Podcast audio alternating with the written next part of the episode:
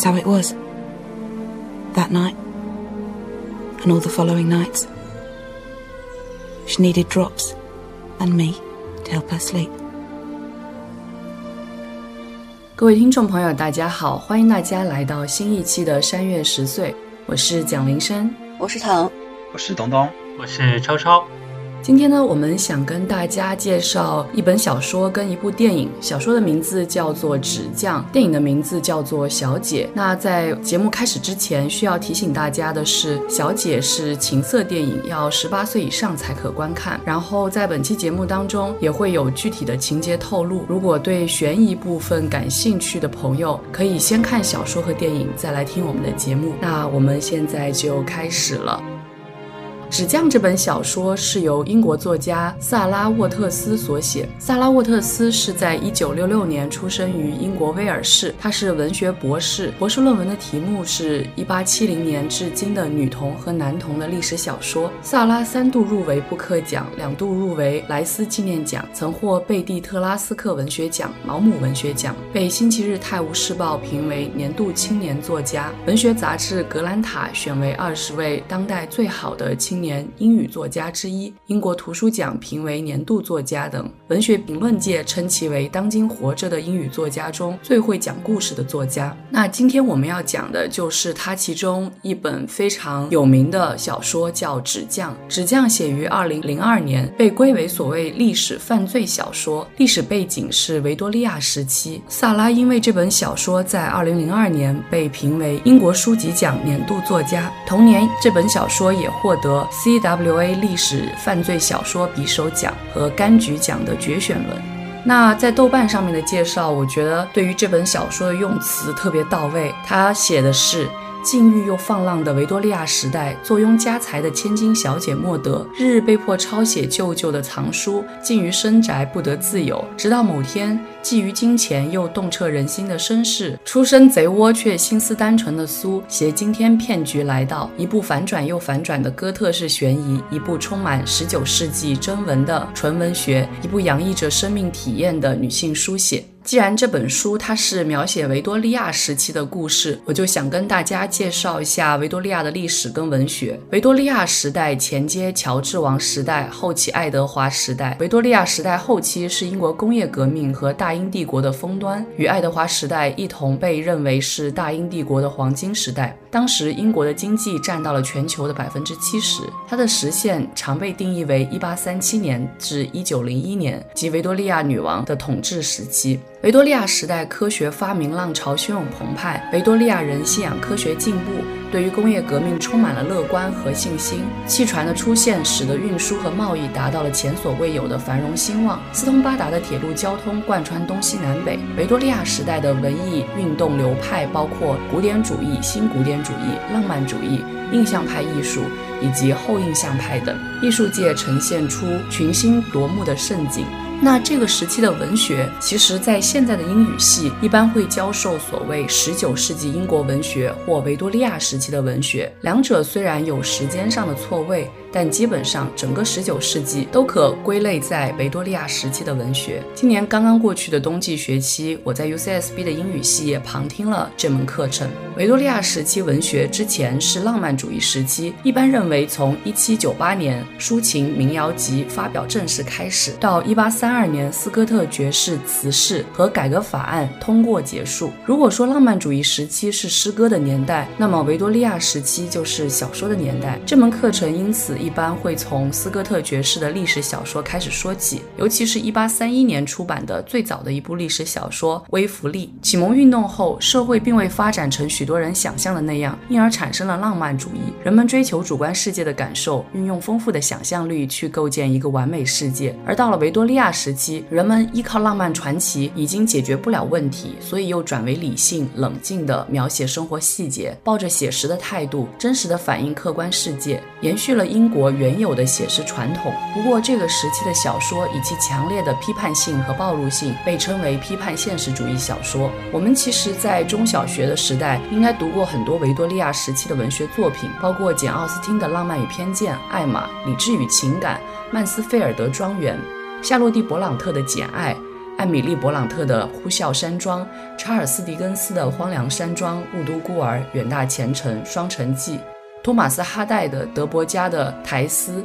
无名的裘德》。萨克雷的名利场等等，这个列表还可以一直往下进行下去。回到我的这个课程，其实还会把玛丽雪莱的《科学怪人》或称《弗兰肯斯坦》包括进来。一般在文学史上会认为，这本出版于1818年以及较为普及的1831年第三版，属于受到浪漫主义影响的哥特小说，而哥特小说又会为后来的恐怖小说以及科幻小说开辟先河。在这个时期，还有侦探推理小说的传统。一般认为，推理小说的发展是由爱伦坡的《莫尔格街凶杀案》开始。爱伦坡采用科学的演绎法来破案，后来柯南道尔受其启发，创造出福尔摩斯，推理小说逐渐自成一格。再次回到这个课程，批判现实主义确实是这一时期的主轴。这一时期既有一整套高贵、体面、严肃、克制的道德体系，同时也有社会中种种残酷的阴暗面，如泛滥的卖淫嫖娼、雇佣童工等现象，帝国主义无情剥削殖民地和工人阶级。你可以在这些文学作品中看到上流社会雍容华贵、尔虞我诈的奢侈享乐，中产阶级虚荣、挣扎着向上攀爬的刻意体面生活，还有下层人民食不果腹。艰辛困苦的悲惨境地。我在这门课上读到的乔治·艾略特的《米德尔马契》就是其集大成者，他被誉为是英国最伟大的小说。在 BBC 的一篇报道中，这样描述《米德尔马契》。它最好的一些段落，仿佛是用户指南，好像这本书在告诉你应该如何阅读它。最好的一个隐喻在第二十七章开头，艾略特暗示这个世界没有任何内在秩序，必须制造一种关于这种秩序的谄媚的幻象。这取决于视角，就像拿灯照镜子，任何人对世界的感知都不可避免的会有遗漏，所以不可能看尽全部事物。文学现实主义的理想，同时也是这部小说的基础，最后注定是不可实现的。乔治·艾略特。和他的现代主义继承者一样，充满了自我意识。他是维多利亚时代最具怀疑精神的作家，他始终怀疑他所借助的媒介。课上老师也说到，几乎可以说，整个二十世纪的现代主义小说都是对维多利亚时期小说的回应。在这个意义上，维多利亚时期的小说在英语文学史或者说英国文学史上确实极其重要。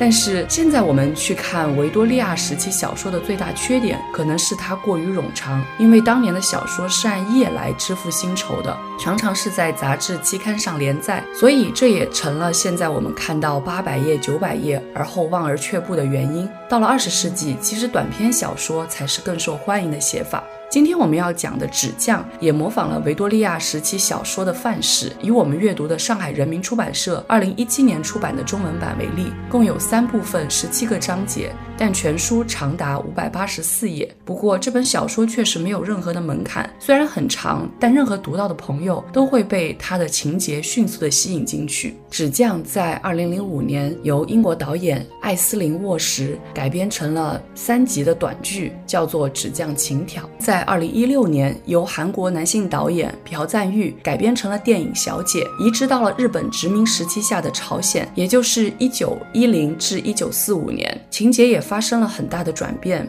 我们会在人物介绍中提及。网上有评论说，小姐借助殖民时代的杂糅元素与异域风情，创造了一个丰富的东方情色文本。该片被归类为剧情、悬疑、情色、同性，里面交叉使用韩语和日语。该片获得了第七十一届英国电影学院奖电影奖最佳非英语片。现在我们就想从人物开始跟大家去聊这本小说以及这部电影。首先想跟大家介绍的是其中的一个非常主要的女性角色苏。那她在电影中的名字叫做南书姬，或者说她的日语名字叫玉子。那我们由躺给我们介绍一下。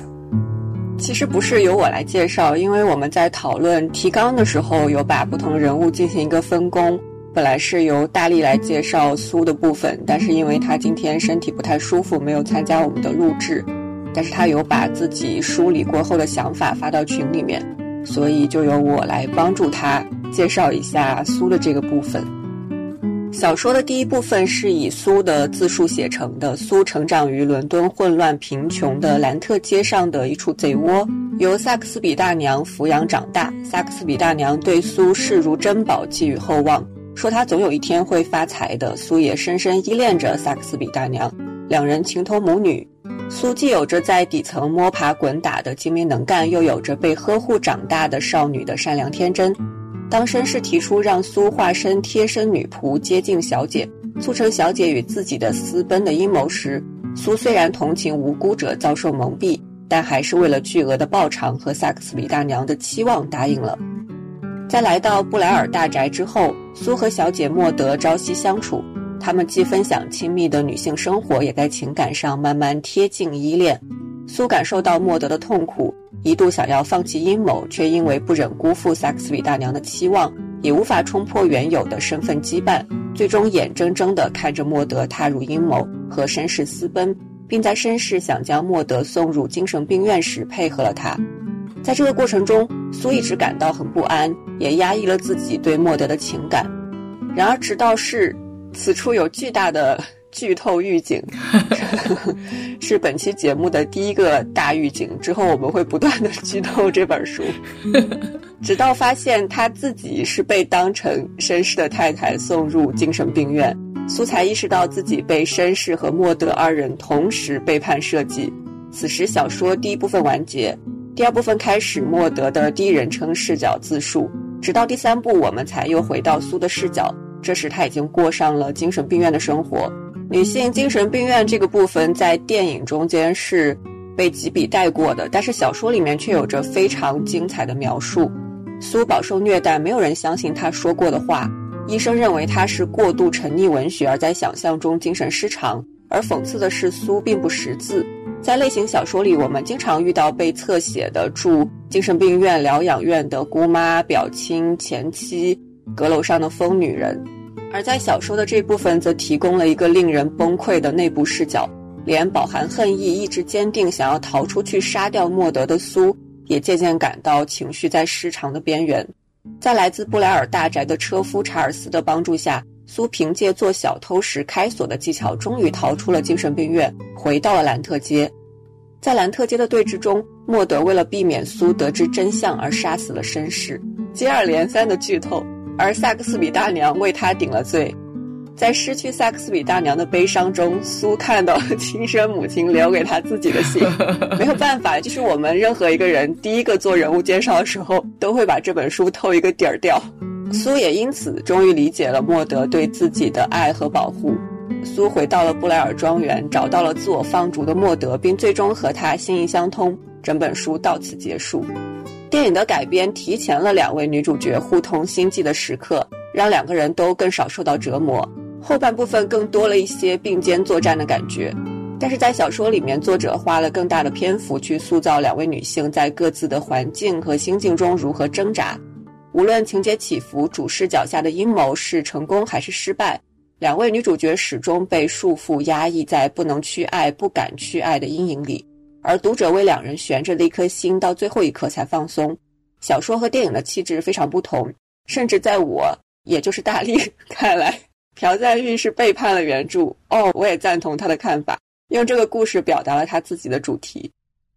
那刚刚躺念了。大力写的这一部分关于苏的介绍，也就是电影当中的南书姬或者玉子的这样的一个故事，就我们刚刚已经说了，已经把整个小说全部剧透了一遍。如果你听到这非常生气，那是你自己的错。就我刚开始就已经预警过了。那接下来我们再来介绍另外一个最主要的女性角色，就是在关于苏的介绍当中不断提及的她喜欢的这个对象莫德。那在电影当中，她叫。做袖子莫德的这一部分，其实我们要到了书中的第二部，才真正能够知道莫德到底经历过什么。莫德他其实是被舅舅压迫，十一岁的时候从疯人院回到了布莱尔庄园，舅舅和仆人都在监视和压迫他。舅舅要求他戴手套，然后帮舅舅收藏边路情色书籍。绅士的到来让莫德看到了逃出布莱尔庄园的希望，但苏的到来又让他意识到了自己的感情。刚刚大力的。那段介绍当中，其实都有提到。那在背叛苏的状况之下，莫德被绅士带到了苏原本成长的兰特街中，受到了萨克斯比大娘的监控，并且这一家人吧，可以说想要得到莫德的财产，但其实因为有一个所谓身份的互换，这里又是一个剧透，其实这些财产应该是苏的。莫德呢，在很多挣扎之后，终于逃出了兰特街，却只能去找舅舅的朋友去帮助自己。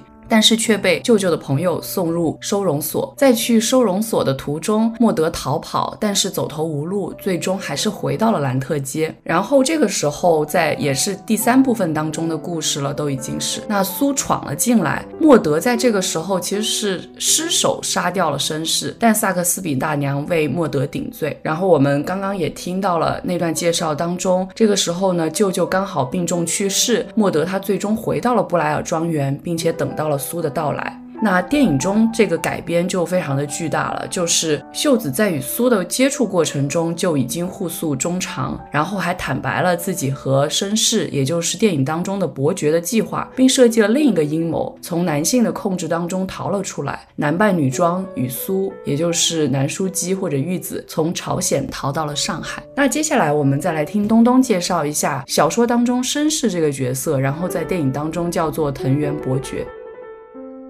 呃，其实绅士这个角色呢，在我看来，就是在整个书里面，包括在这个电影里面，相对于两位女性角色，她会更加的简单直白一些。她整个就是一个充满了阴谋的这样一个角色。当然，就是绅士他也是有名字的，在这个书里面，他叫做理查德·里弗斯。但是在这个书的整个的行文的大部分的过程中，他都是用绅士这样的一个代号在支撑他。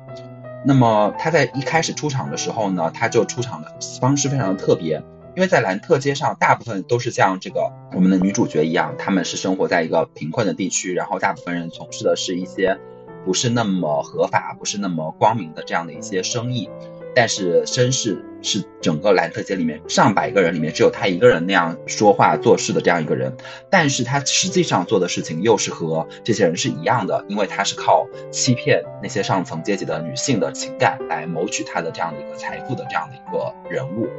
那么，我觉得之所以在这个小说里面，他常常行文的过程中不用他的名字，而是用绅士这个代号去指称他，我觉得从小说的角度来说，尤其是在维多利亚那个时代，绅士是一个很特别的一个身份，因为他其实不是一种明确的职位，他在我们现在的这样的理解里面，它是一种品格，是一种人的这样的人格的一种呃形容。但是绅士其实，在某种层面上，它又代表了一种阶级。这个阶级，它是一种至少是中产以上的这样的阶级，然后他们是有一定的传承的，所以他们有一套自己的行文规范。那么，这个理查德·里弗斯这样的一个人物呢，他至少在外表，在他自己的这个做事的这种。给大家呈现出来的这样的一种第一印象里面，它是符合这样的一个行为特征的。但是我们可以发现，就是在整个过程中，这个绅士从事的都是非常阴暗的勾当。在第一部分里面，他欺骗这个苏去跟他一起去，就是诓骗这个莫德，然后把想要把他这个送入疯人院。然后在第二部分里面，我们发现他其实一开始和莫德有一个更大的约定。然后最终的目的呢，是把这个苏送入这个疯人院。然后当然在小说的第三部分里面又有进一步的反转，但是在整个的过程中，他所扮演的这样的一个角色，都是进行这样的欺骗，然后规划这样的阴谋。然后而且在书里面，其实他也写了他所具有的这样一种天赋，就是折磨人的天赋，且技艺精湛。然后他总是可以帮把事情告诉你一半，让你觉得你知道了全部的真相。这也是这个小说能够成立的一个很重要的部分。就是绅士这个角色，他好像告诉了你全部的他的想法，然后你跟他是一个同谋者，你跟他是一个共同利益者。结果，这个小说不停的反转，反转的过程中，你就会发现他谋划了一个更加深、更加可怕的这样的一个阴谋。而且，我觉得这个绅士有一个特点，就是我觉得也是，就像前面林珊有讲到说，这个小说它是一个维多利亚时代的这样的一个背景。那么在那样的一个背景下，其实阶层分化是非常严重的。而这个绅士呢，他有这样上层阶级的这样的行为方式，但是他实际上内里他又是很穷的，他没有办法支撑他这么大手大笔的花销，他没有办法去支撑他追求那样的看上去很高雅的那些追求，他只能去做这样的非常阴谋的这样勾当。所以他其实是跟这些下层人民有联系在一起的。然后呢，我觉得这个绅士他还有一个很大的特点，就是他对于这种自己对于女性的这个魅力有非常大的自信，他觉得他一定能够通过自己的这种外表，通过自己的这种花言巧语，能够欺骗到这些。女性，但是这件事情，当他准备实施这一次欺骗莫德的这个方案的一开始，他就发现行不通，因为他发现这个莫德是一个十分与众不同的这样一个女性形象，然后他才改变了他的这个最终的这样的一个计划。所以我觉得就是在书里面这个绅士读完以后，你当然能够感受到说，在那样的一个。就是年代里，当你已经习惯了这种奢侈的、奢靡的，然后大家约定好的这样的一种所谓的有礼貌的、所谓的有品格的这样的生活方式的时候，当你一旦支撑不下去的时候，你会变得多么的可怕，多么的阴暗。呃，我觉得这个绅士就是相当于是把这样的两个阶层联系起来。但是在这个电影里面，我觉得这个爵士的这个形象其实就少了很多这样的意味，因为爵士，嗯，放在就是。日剧的这个朝鲜时代，它不仅仅是一种就是人格和品格的这样的一种代称，它其实是有明确的这样的阶级的这样的位置的。而且在这个电影里面，我觉得这个爵士的这个形象就是比这个书里面的这个形象显得更加的无脑一些。就但至少是我个人的感受。当然，最后他的结局是和书一样，也是很悲惨的。这就是他甚至可以说是一种罪有应得吧。体上大体上来说，呃，书和电影在这个绅士这个形象上的改编。并不像就是前面提到的两位女性角色上的那个改变那么的大。我觉得刚东东的这番理解，我觉得还挺有趣的，因为我自己去理解绅士，我觉得。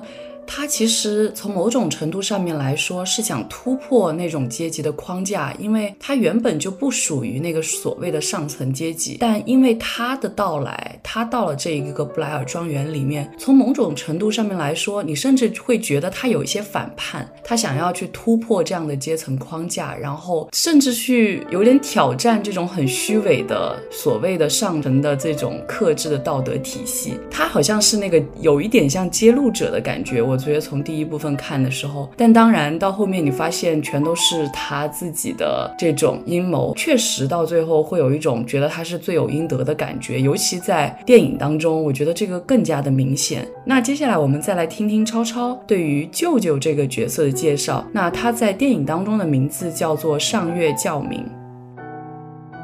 舅舅这个角色可能就会更加的简单一些，在书里面。我们顺着整本书的脉络，在第一部里面，舅舅一开始展现出来的，对于苏来讲，可能是一个性格古怪、沉迷于书的一个人。在第一次见到苏的时候，苏说了一句话后，舅舅他就立马的用手捂住耳朵，让莫德告诉苏说话要轻声一点。然后在苏。他当时找莫德往前稍微多迈了几步，越过了一个舅舅放在他的书房里面的一个标记，就是一个黄铜手指的标记的时候，舅舅马上就抓狂了。莫德向他解释到，实际上是舅舅不喜欢佣人们看到他的书，认为如果他们的眼光落在他的书上，会破坏那些书。到这里为止，可能我们会觉得他是一个就是非常喜欢书，但是性格非常古怪的一个人。另外。也可以从他对莫德的一些要求，包括要求莫德一直戴着手套，对他的穿着有很多的要求，对于他读书、用餐等等，仿佛限制了他的自由，把他囚禁在他们的那个城堡里面一样。那到此为止，可能在第一部里面我们。并不会觉得舅舅是一个非常过分的人，他可能顶多是在那个时代里面很有那种封建阶级的感觉，然后对于莫德有多方面的压迫，但是可能还是那个时代里面比较普通的一个上流阶级的人。到了第二部里面，我们发现了一些更多的真相。首先是莫德他成长的过程当中，舅舅一直是一个神经质的、令他恐怖的一个形象，经常对他进行训斥，然后也用。珠串打他的手指节作为体罚，来在他不满足舅舅的一些要求的时候作为惩罚。再往后看，发现我们在第一部里面所看到的那些对于书的要求，他所收藏的那些书，他不希望佣人们染指的那些书，实际上全部都是色情书籍。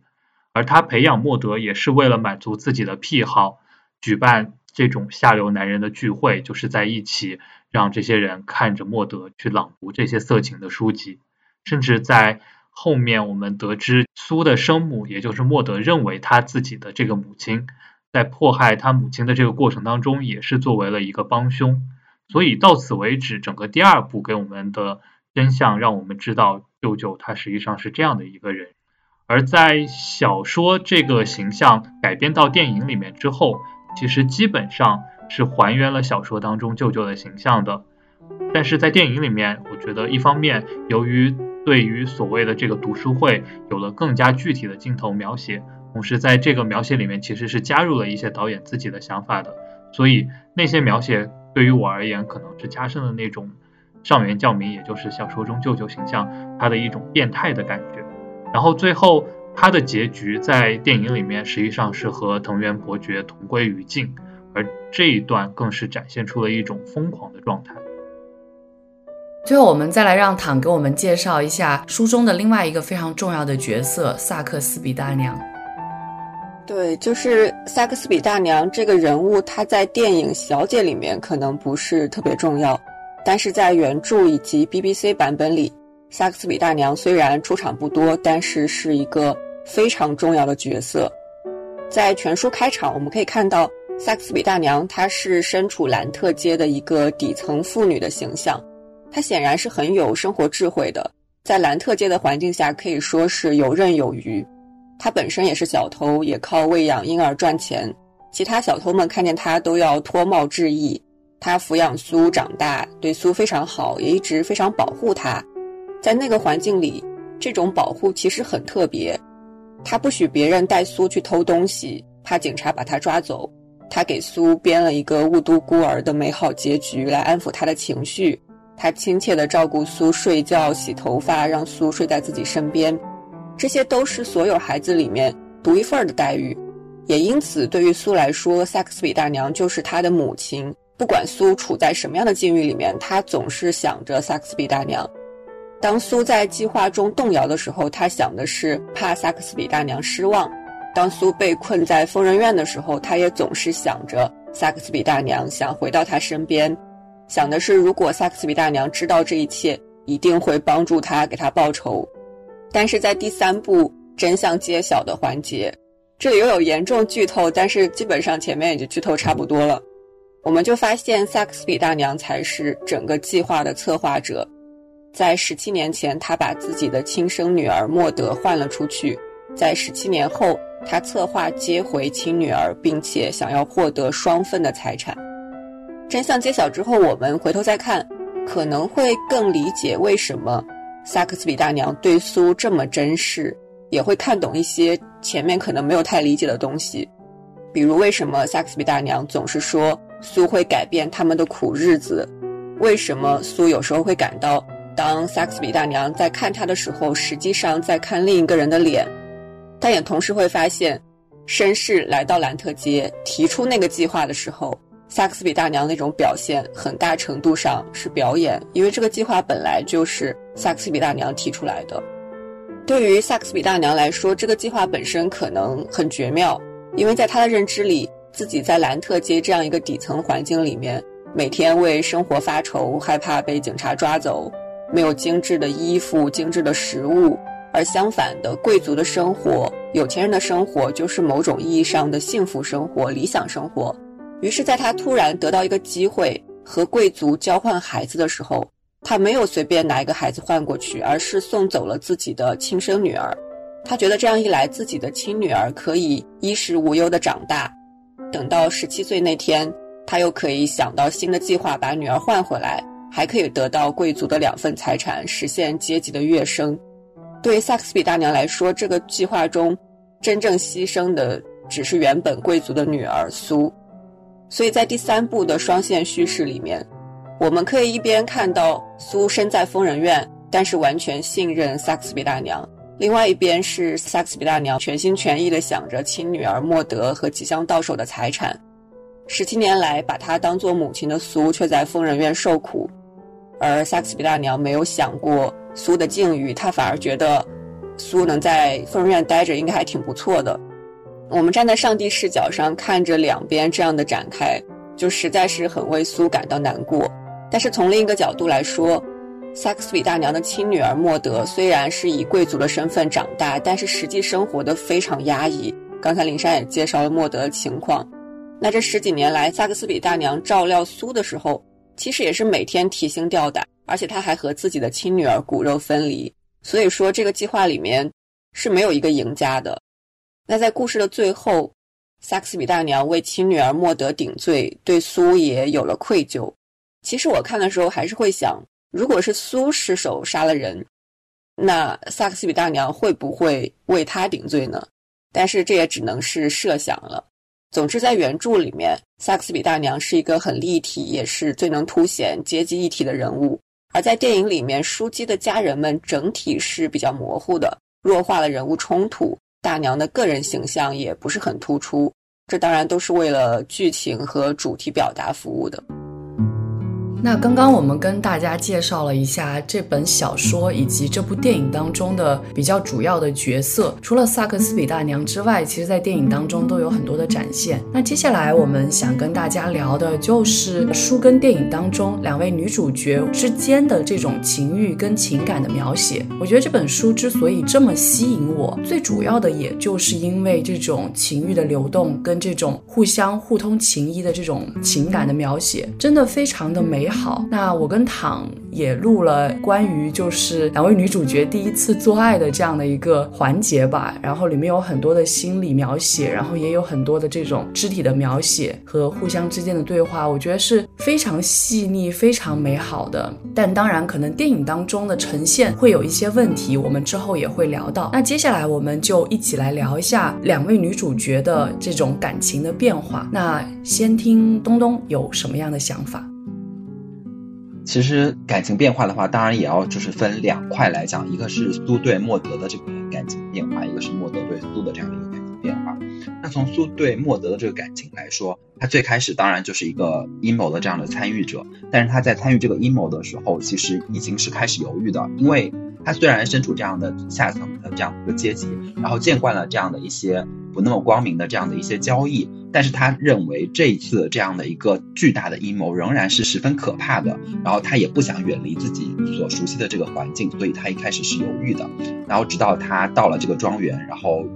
是一个陌生的环境，然后又充满了好奇，然后他实际见到他要谋害的这个对象莫德的时候，他每一天的观察他，然后发现这个莫德身在这样的一个庄园里面，其实是很孤独的。开始对这种莫德有这种同情，他觉得她其实只是一个单纯的女孩，所以渐渐的，就是在这种阴谋与对她的同情之间有所摇摆。那另一方面，就是莫德的这种小姐身份和小姐的这种物质条件又对她形成了强烈的吸引，所以她十分的挣扎。但是在这个绅士不停的就是这种催促下，绅士的不停的这种花言巧语的这种 PUA 之下。然后他最终还是决定实施他们最开始制定的那个计划。当然，在这个过程中就发生了说，像前面林珊刚刚提到的，就是他确实和这个小姐莫德产生了这样的身身体上的接触，也有实际上的这样的感情的这样的牵挂。然后，所以最后当他不得不实施这个计划的时候，然后当他最终决定把这个小姐送到这个疯人院，结果发现自己。才是那个被送到疯人院的那个时候，他又有巨大的被背叛的那种失望。他在这个书里面写到，就是他觉得在那个莫德的这个泪水后面，他目光强硬，硬得像大理石，硬得像铜。然后他觉得他原话说：“你以为他是小白鸽？小白鸽个屁！那婊子什么都知道。”所以那个时候，他对莫德又有这种巨大的被背叛之后的这种失望。那另一方面，从莫德对苏的这个感情来说，就是莫德，当然就是他从小生长在在这个疯人院，所以他前面就是花了很长的这个所谓的独白的这个部分去解释他为什么会成长成这样一种人格。其实，在苏的正式到来，然后成为这个他的阴谋的这一部分之前，他其实是和他自己的之前的一个女仆也是有一定的这样的情感依赖的关系的。然后在苏的这个身上，他也找到了他那种原始的情欲的释放的一部分。然后另一方面，他也其实有。跟苏对他同样的情感，他也发现这个苏在他的角度来说是某种，其实虽然他知道苏对他有这种阴谋，但他觉得像，因为他知道这个背后更大的这个阴谋的部分，所以他觉得这个苏其实有一种单纯，在他甚至为了迎合苏对他的这种单纯的想象，然后会甚至不自觉的带入这种单纯的这种角色里面去，然后甚至在这种角色里面，他找到了某种他一直渴望的自由。然后，但是他也是同样的，在这个爵士的这个压力之下，他最终还是决定实施了这样的一个计划。当然，在这个电影里面，就是他们这种感情的这种互相依赖，他们这种感情的这样互相的推进，矛盾，我觉得是会更更少一些。他们的这种感情就会直接的迅速的升温，然后直接就变成了干柴烈火式的这种感情。当然，也是因为它作为一部情色电影，就是它所需要呈现的内容的必然。的一种取取舍吧，但是在这个小说里面，你是可以感受到他们那种互相之间的那种真情的。当然，就是在小说的这个结尾后面，他们又有了不同的处理，因为在就是电影里面，就是他们有这种感情直接升温以后，他们其实做了一个更巨大的复仇，然后两个人就是好像甜更甜蜜的生活在了一起，是一个看上去更美好的这样的一个结局吧。但是在书里面，他们两个的感情是更复杂、更。纠结，然后更难以判断的。那刚刚东东跟我们介绍了一下两位女主角她们的整个感情变化，我们接下来想再听躺跟超超跟我们分享一下他们两个之间互通情感当中的很多写的非常细腻的细节。那我们先听躺跟我们分享一下。因为前面在人物介绍以及刚才东东介绍的时候，他们的感情线已经很清楚了。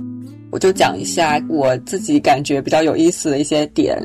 比如说苏第一次见到莫德的时候，他觉得莫德没有他想象中那么美，甚至就是普通，而且看着特别小，是个黄毛丫头。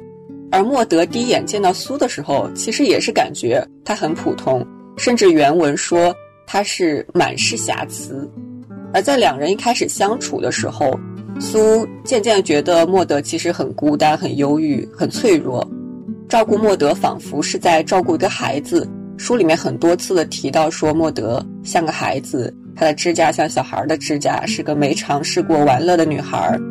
而照顾婴儿是苏在兰特界就熟悉的事情，所以我觉得苏对莫德的感情一开始会有很多母性的成分在，这个在电影里面有所体现。比如电影里面女仆在照顾秀子洗澡的时候会拿给她糖吃。然后电影和书里面都有给小姐磨牙的情节，这也是照顾孩子的习惯。从莫德的角度来说，苏对他的这种关爱也是让他情感产生变化的重要原因。刚才东东也提到说，在苏的眼中，莫德是温柔、漂亮、善良、美丽、单纯的象征。虽然莫德可能早就觉得自己不再纯洁，但是如果能在另一个人的心中拥有一个纯洁美好的形象，是一个乖孩子。也是一件很珍贵、很幸福的事情。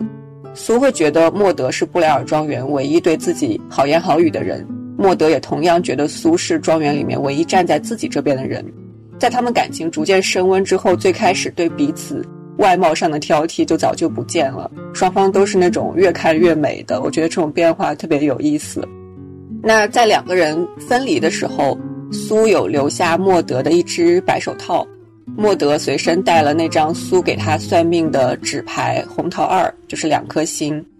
虽然说最后随着故事的展开，莫德因为这边是相对上帝视角的，而苏一直被蒙在鼓里面，所以他对莫德的感情就更复杂。但是最后两人都知道真相，并且在布莱尔重逢，故事结束。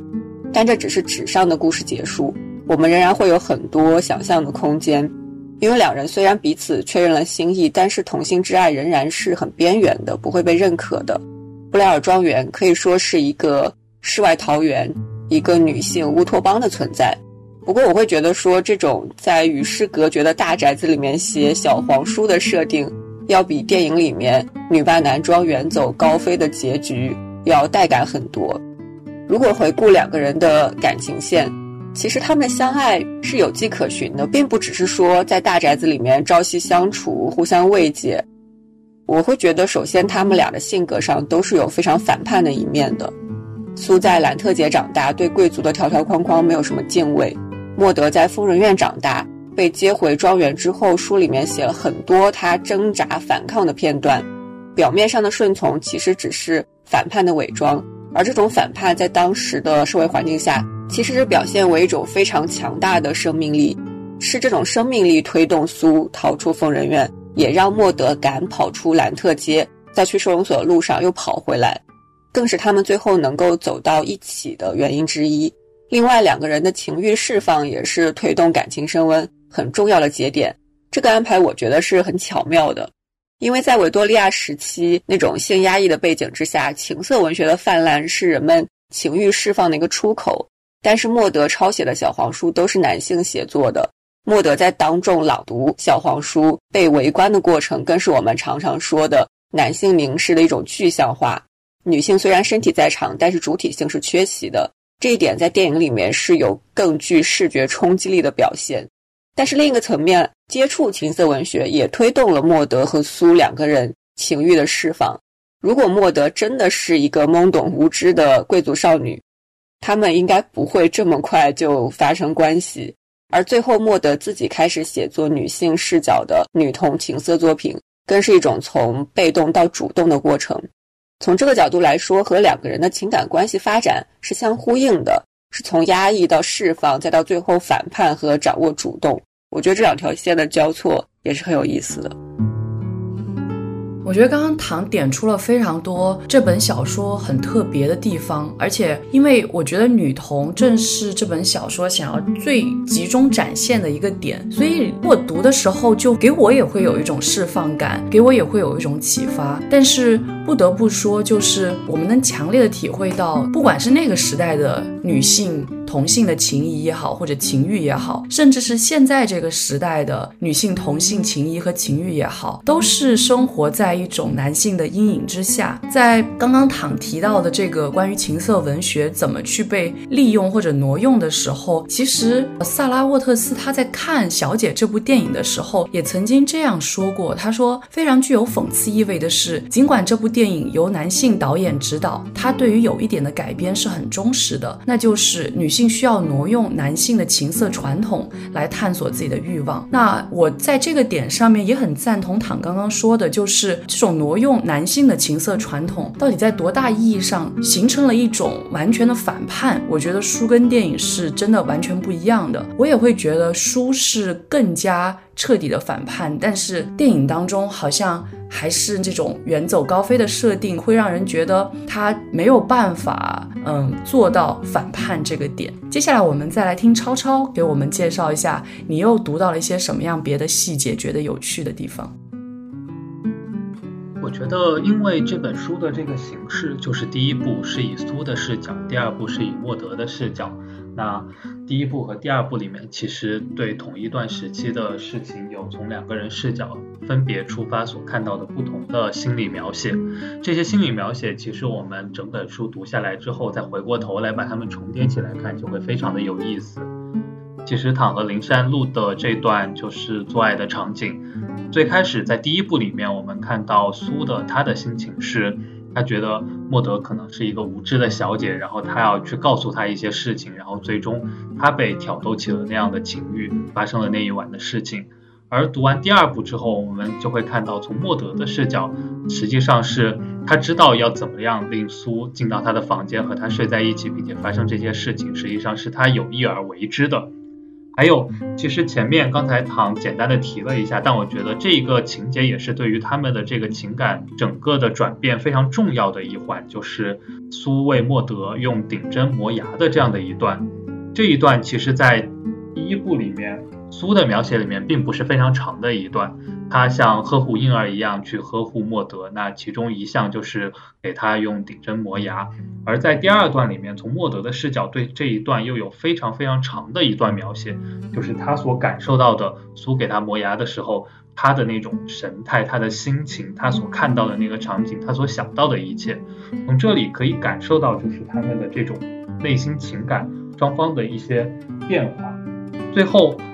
在苏的视角，其实对于整个事情，他有很多是不了解的。他直到这本书的最后，他才知道莫德一直以来是遭受怎怎样的待遇。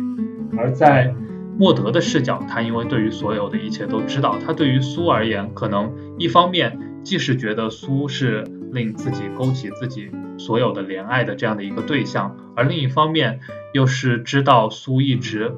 仍旧在执行着他原来的那个计划，所以陷入了这种他知道所有的一切，但非常纠结和痛苦之中。而苏可能就是因为一直不知道这样的事情，他直到莫德把他出卖到疯人院的时候才意识到这一切，而一直怀恨在心。最终在最后知道莫德的处境之后，可以说才是真正的化解了他心中的这样的一个仇恨。在电影里面，两位女主角去到藏书的地方，把那些色情书籍通通的毁掉的那个场景，其实是他们。对于阻碍他们两个人关系的一切的外在的这些限制和这些禁锢的一个巨大的反叛，那个时候可能是引起整个观众一个情绪高潮的一个地方。我觉得那个地方也是非常的精彩。所以我们去看这样的两个视角重叠在一起之后，可以看到更多两个人互相之间的这种不同的心理状态的变化，他们转折的不同的强烈程度，以及他们。在整个这个情感变化当中，有一些并不同步的地方，但到了最后终于达成理解的这样的一个过程，我觉得这样的一个转变过程其实是这本书里面非常重要的一个亮点。在说情欲这一块，或者说情谊这一块，我最后还想补充一个点，就是。书中有非常好的一些象征，那在电影当中也有所体现。其中一个象征就是关于小说的这个名字“纸匠”。纸匠到底是什么意思？其实苏在第一部分有自己提到，他说他垂下手，手心向上，屈起中指，这个手势，他用这手势表示的字“纸匠”，在我们波镇就是小偷的暗称。我们又大笑起来。这一块就先提出了“纸匠”这样的一个讲法，他其实是小偷，但手指。其实还有很多别的意味，刚刚已经有提到过的，比如说所谓黄铜手指的标记，是书房中舅舅不让苏越过的那条线。那这在某种程度上面来说，可以是一种阻碍、压抑。另外一个阻碍跟压抑就是舅舅会要求莫德戴着手套，那这也是一种对莫德的束缚跟禁欲。但是另外一方面，当手套被摘下来的时候，当苏跟莫德去做爱的时候，手指其实在女童做爱的过程当中是非常重要的一个存在。所以我们可以看到这个对于手指的这个象征的描述，以及手套在当中的一种运用，都可以看出手对于这本小。说对于女童来说都是非常重要的一种象征。在这一部分，我们刚刚聊到的可能更多还是两个主角之间的互动，但我们不断提到，其实女主角之间的互动，它还是有一种男性的阴影，或者说这个时代的一种压迫。那其中一个很重要的就是关进疯人院的这样的一个嗯情节。关进疯人院，或者说疯女人这样的一个形象，其实，在文学当中很长时间都不断的存在。我们可能印象最深的，比如说就是《简爱》当中的罗切斯特的妻子那样的一个形象，她被关在了阁楼上面。关于这个女人怎么去理解，后来有了很多的不同的解读。其中有一本很著名的女性主义文学的这种解读的经典，就叫做《阁楼上的疯女人》，其实就是从那里演化而来的。疯女人她要被关进疯人院这样的一件事情，其实在第二部分苏就有提到说，她跟别的所谓的疯女人接触的过程当中，就发现其实。被关进来只不过是为了让可能那个女人本来继承的财产挪到另外一个人身上，那苏可能也经历着同样的一个状态，所以他们到底疯了还是没疯，其实根本就有一些无法判断。而福柯在《疯癫与文明》这本书当中，其实就有提到说，疯癫其实在原本社会当中并不是一种疾病，而是随时间而变的异己感，在现代的这种构造当中，才把疯病理化，然后。把他们推进了疯人院这样的一个地方，让医生去对付疯癫，而自己作为现代人不用去对付这种疯癫。他其实从一方面是认可了只能透过疾病的抽象普遍性所建立的关系，而另一方面，疯癫的人也只能透过同样抽象的理性与社会交流。这种理性就是秩序，对肉体和道德的约束，群体的无形压力以及整齐划一的要求。所以，在这个意意义上，疯癫才被定义。成了一种精神的疾病，我觉得这也是一个对于疯癫、对于疯人、对于疯女人一个非常有趣的解读。那我想问问躺，对于这一点还有没有什么更多的想法？读完全书可能会发现，如果从场景的角度来说，疯人院在整本书里面占了很大的比重，和布莱尔庄园、兰特街甚至可以说是三分天下的，因为莫德的母亲，也就是苏的亲妈。玛丽安被抓回去之后，是等于是直接扔进了疯人院，没多久就死了。而莫德在疯人院长到十一岁，后来双方计划的一个重要环节就是疯人院，最后是苏被关了进去。这个其实也是和当时的社会背景紧密相关的，因为维多利亚时期就是精神病院大量兴起，当时也有很多关于疯人院的记载和小说，那是一个所谓疯癫盛行的时代。对精神失常人员的照料责任从家庭移交给国家，在书里面我们可以看到，苏其实是被关进了一家条件相对比较好的疯人院。绅士说，本来准备随便扔进一家县里的精神病院算了，这也在侧面说明当时精神病院是很普及的，甚至在1845年，英国有专门颁布一条法令，规定每个郡都要建立精神病院。而书中的人物对“疯狂”这个词也是非常警惕的。莫德会担心妈妈的疯狂遗传给了他，而苏在成长过程中间身边也是有一个暗线，有一个疯女人的形象，但是没有仔细琢磨，就是易布斯大叔的妹妹。书里面没有详细写原因，只是写他十几年来发疯的时候一直会叫妈妈。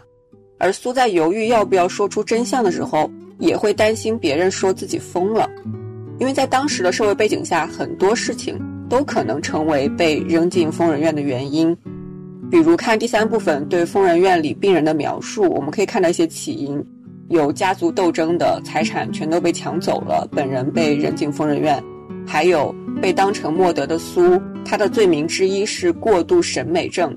就是说他书看多了。当然，还有一个原因是他的同性恋倾向，他也因此在疯人院里面受到了护士的性骚扰。而莫德的母亲很显然在精神上并没有什么问题，但她未婚生子玷污了家庭的名声，被关进疯人院并不是因为她真的发疯，而是被放置进了一个规训的场所。这也是因为在当时女性是没有话语权的，维多利亚时期的女性，她是顺服男性、被物化和无欲求的一个淑女形象，她们没有自我价值和需要，即使是贵族女性。在婚前要受到父兄的监督，婚后又是丈夫的附庸。男性的签字可以把他们送进疯人院，也只有经过男性的允许，他们才有可能被放出来。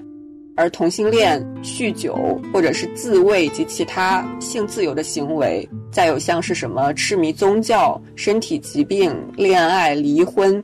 甚至独立或者前面讲到书读多了等等等等，都有可能成为女性被疯癫、被监禁的理由。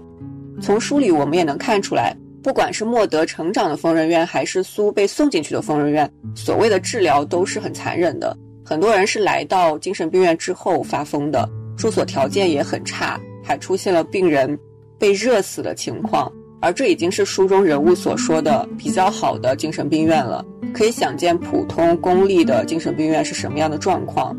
之前有一个美剧，就是美国恐怖故事，它的第二季就是疯人院。在那个美剧里面，是一个女记者卧底进入疯人院，这个是有原型的，而且也是在十九世纪，是一八八七年的时候，女记者内利布莱在精神病院卧底了十天，出来之后公布了自己的经历，揭露了当时精神病院对病人在生理和精神上的虐待。在他的观察里面，同样是几乎所有人都有可能被迫关押进精神病院，即使他们没有做错任何事情，也没有精神健康的问题。而电影它虽然是把场景设置到了日本殖民时期，但是女性的地位是很类似的。在电影里面，秀子的姨母她是一个没落的日本贵族，姨父本身是朝鲜人，姨母结婚之后是完全被姨父掌控，最后更是被折磨致死。虽然她没有被送去疯人院，但是实际的经历和结局也是一样悲惨的。刚刚躺其实跟我们非常好的分析了，就是这种疯女人的形象以及疯人院这个存在，它对于女性的一种压迫。我觉得在这个点上，我才觉得第二部分以及疯人院的部分都让我觉得看的过程当中非常的生气，非常的愤怒。我们也可以不断的去思考，怎么去颠覆这样的一种对于女性的压迫也好，或者说对于所谓的患有精神疾病的人的压迫也好，去不断的反思，然后不断。思考。接下来我们就要进入到电影当中的这种改编，因为电影其实放在了一个日本的殖民时期。我们知道日本统治朝鲜共三十五年，这统治的三十五年当中，初期采用的是强硬的手段进行统治，后因民族主义运动不断，在三一运动发生后，日本开设学校、开办报章，加强皇民化运动，促进内显一体。日本加强了朝鲜大陆兵站基地、朝鲜人战争协力的定位。以及皇民化，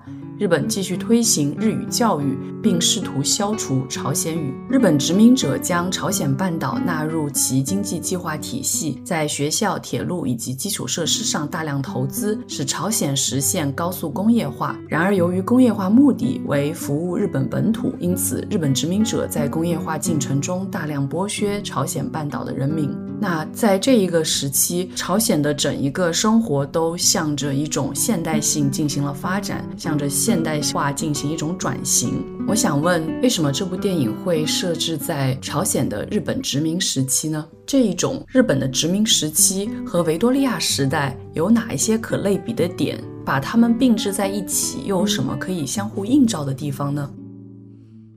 其实这个问题最开始也是我自己提出来的，因为这个电影是由一个韩国导演来拍的，所以他必须移植到一个东亚的这样的一个环境里面去。然后至于是说移植到韩国的哪一个时期，那就要有所选择。我当时自己想到就是说，我对于维多利亚时代的这样的一个想象，就是说这个阶层非常的分化。然后呢，第二个就是这个小说它发生的背景，它需要在一个这样的英式的这个庄园里面，所以它一定要有一个这样的。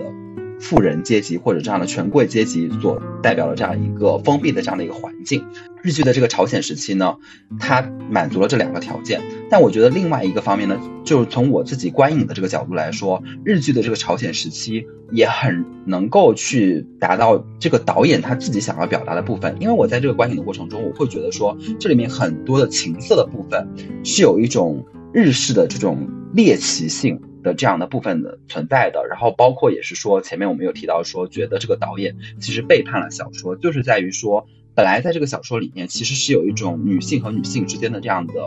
互相的这样的理解，然后互相这样之间的这样的情愫的，但是在这个电影里面，其实关于这个不管是女性女性之间的这个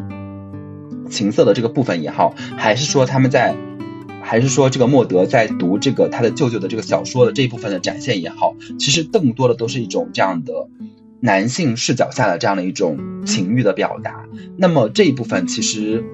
当然，我觉得这个可能也是我自己的一个偏见，就是我觉得这一部分是非常符合我自己所理解的这样的一种日本的民族特性的，而没有那么的韩国，所以它很适合放在这样的一个日剧朝鲜时期去呈现。然后另外一方面呢，就是前面我们也有讲到说，疯人院是这个整个故事的设定中很重要的一部分，也是整个阴谋能够成立的很重要的一部分。那么也只有把这个电影放在这样的一个日剧的这样的一个朝鲜时期，按照导演的这个说法，就是说要有这个现代医学的这个引入，才能够在这样的一个时期存在这样的一个机构。然后我觉得还有一方面呢，也是就是可能跟我前面提到的，就是说，呃，我理解的这样的日本的这种民族特性有一定的关系。就是我觉得说，整个故事本身，因为它原本是一个维多利亚时期的故事，那么如果它移植到东亚以后，它本身就是充满了一种意志感的。那么在电影里面，他们同时使用这样的韩语和日语，同时交错在一起，然后就会使得这个爵士的这个形象，包括说这样的整个的这个故事。的发展的这种意志感存在也会很合理，所以这是我自己理解的这样的，它移植到这样的日剧朝鲜时期的一个原因。我其中有一个点不是非常的赞同，就是其实韩国也有非常强烈的情色电影的传统，所以以及我对于所谓民族特性这个说法，我也觉得就是需要再去思考吧。因为呃，一旦我们去归结一个所谓的民族特性，就很容易把一个国家或者说这个国家当中的人，他们很多不同的面相给抹杀掉。所以这一点上面，我是觉得存疑的，也可以继续。续再去讨论。接下来我们再来听听超超有什么样的想法。大时代的一些东西，刚才东东也讲了一些了。然后我再针对就是一些小的细节，在原本的小说里面给我们描绘了一个那种阴暗的、没有阳光的古堡。然后在这样的一个古堡里面，莫德一直生活在里面，被囚禁在里面的这样的一个场景。然后这个在 BBC 的这部剧里面，其实也很好的被我们展现出来了，就是在那样的一个屋子里面，经常会看到一些潮湿陈旧的地方，它有一种古老的发霉的感觉，会和沃德所受到的这种压抑的生活的状态非常的相近。而在电影里面换成了，就是因为是日据朝鲜的时期，所以。换成了，我也不太确定那个应该是朝鲜还是日本，但总之就是那种宫廷式的，然后平房隔扇，然后像我们可能看到的这种朝鲜或者日本的那个时期的皇宫后院等等那种大宅子里面的那种设计，在那种设计里面，很好的把我们在小说里面所感受到的这份压抑感移植到了他们的这个建筑里面，我们可以感受到就是有非常多的门。有非常多的这种空间的阻隔，把故事当中的主角隔离在这样的一个空间里面。两位女主角一起反抗、一起逃脱的这个过程里面，都可以看到很多这种门的元素的使用，来让我们感受到就是他们去突破那个阻碍，去逃离那个束缚的一种感觉。所以我觉得在整体的这个场景和环境的设计上面，也有很多就是在小说改编到电影当中的一些移植的这种巧思在里面。关于这个点上面，我觉得按照导演的说法，他是说，呃，杂糅了日本跟英国的建筑风格，然后体现了一种建筑物的荒诞。所以或许我们可以去说，就是这种建筑风格应该是日式跟英式的。那接下来我们再来听听躺对于这个点的想法。除了前面讲到的一些时代特征的相似，比如说女性群体、同性恋群体的边缘地位，然后现代化精神病院的出现等等这些外部因素，使故事本土化改编相对比较容易操作。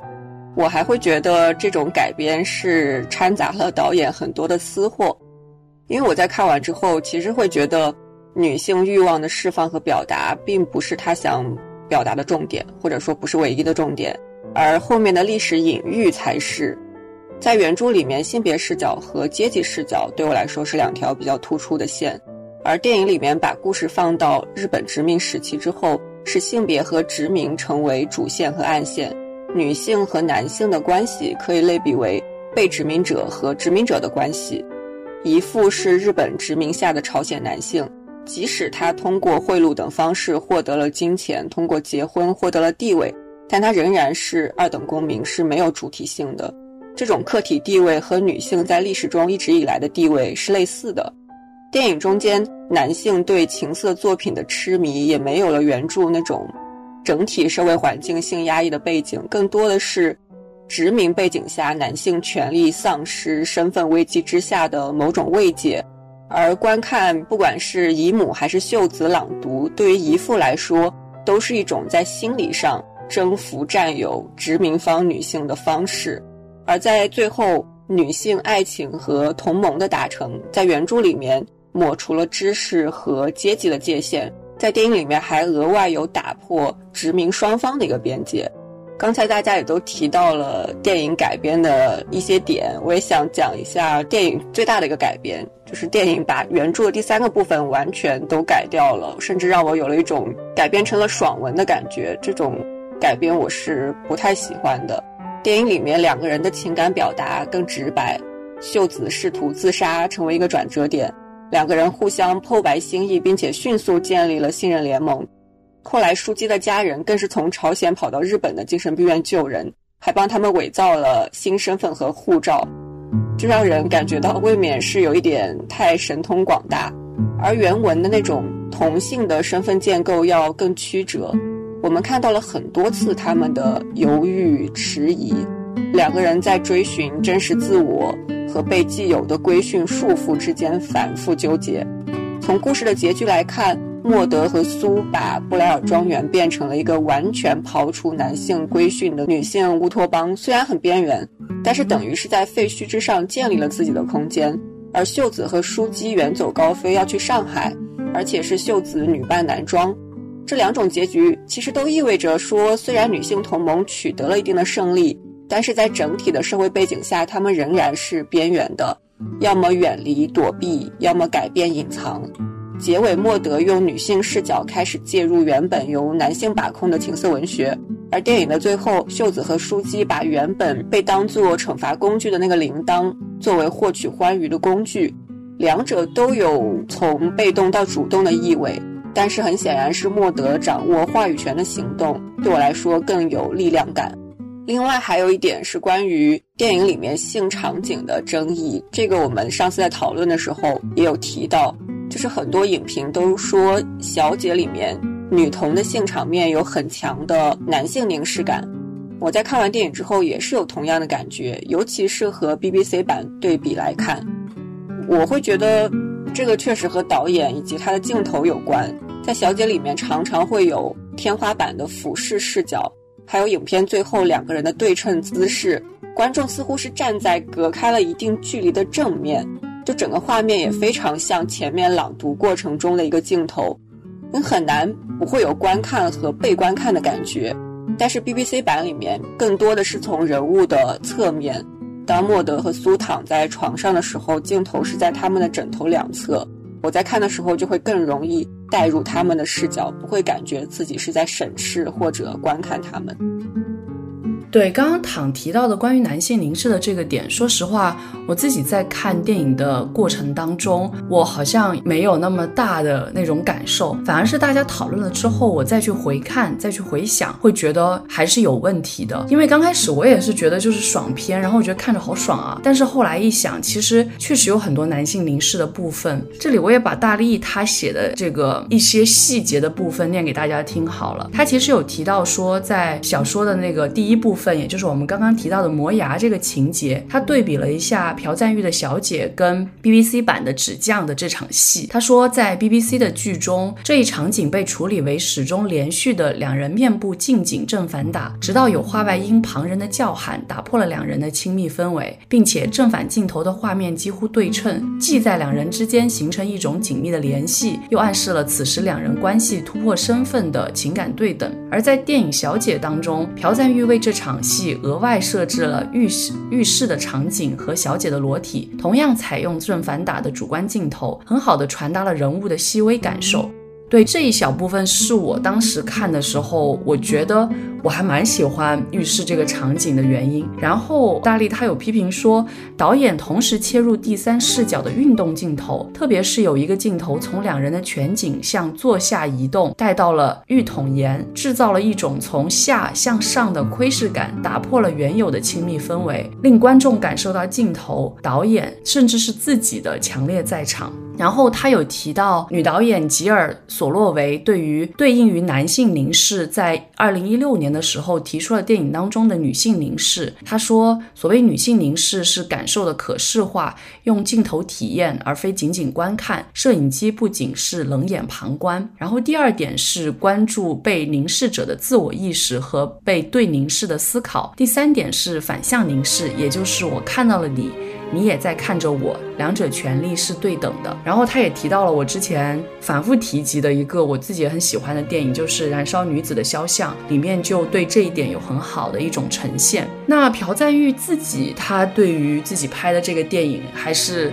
很。有成就感的吧，他会说他自己觉得这是一个女权主义的电影，然后在韩国性别歧视依旧严重的今天，要表达这种女性解放的主体本身就是一种突破。但是很很多的影评对于这一个点还是非常有意义的，就像我们刚才讨论的一样。而且，其实，在电影的后半段有很多的这种性虐待的场景，尤其是舅舅跟这个伯爵之间的这种互动，就是有一种肮脏、邪恶，犹如 B 级片的感觉。这也是一些影评当中所提到的。所以。对于这个电影，我觉得我们可能要需要有更好的、更批判的一种视角来去看待它，才会才会有更多的感受。那今天的节目，我们其实跟大家介绍了小说《纸匠》跟电影《小姐》这两部。那我们也不断提到了 BBC 版的《纸匠》，希望大家有兴趣的话可以去看一下。但是要再次提醒，就是如果你没有满十八岁的话，《小姐》是不能看的。所以大家尽量去遵守这样的一个规则。那我们今天的节目就到这里了。我是蒋灵山，我是唐，我是东东，我是超超。我们下期节目再见。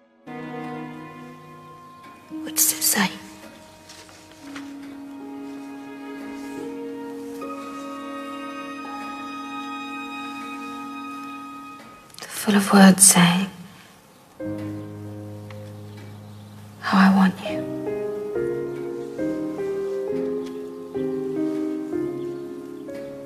How